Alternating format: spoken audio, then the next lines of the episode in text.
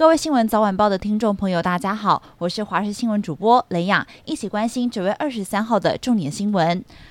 明扬工厂大火酿成严重死伤。今天上午，搜救单位出动怪手等重机具进入火场开挖，陆续搜出遗体。目前已知有六人罹难，其中一名死者也被证实是明扬的林姓经理。为了通知大家逃生，自己却遇难。罹难者当中有三名消防人员，因为现场突然间爆炸，三人不幸殉职。而当时搜救的空拍画面也曝光，三辆消防车遭到强大爆炸威力波及，几乎都被炸烂。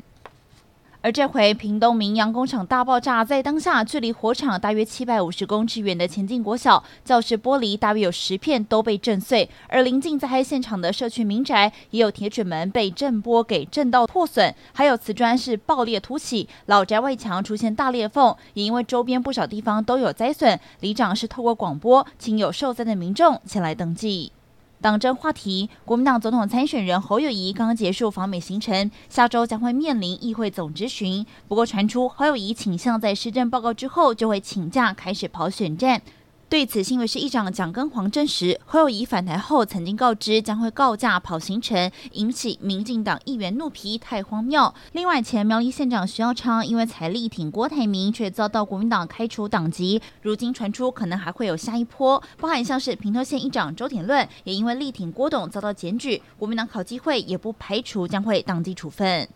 上周，国防部公布，解放军的航母山东舰航经巴士海峡至西太平洋。国防部长邱国正就指出，这是解放军的一场攻防演习。当时，山东舰与中共南部战区的舰队组成编队，担任假想敌；而东部战区则派出海空担任防卫军，等于共军出动不少机舰在我国周边演训。对此，邱国正就呼吁中国动作不要太频繁，担心发生状况一发不可收拾。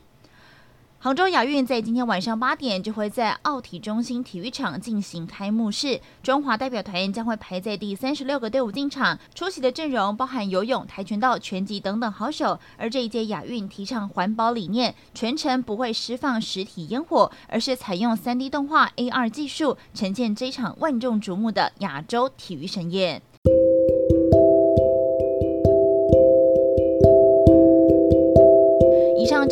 重点新闻，感谢你的收听，我们再会。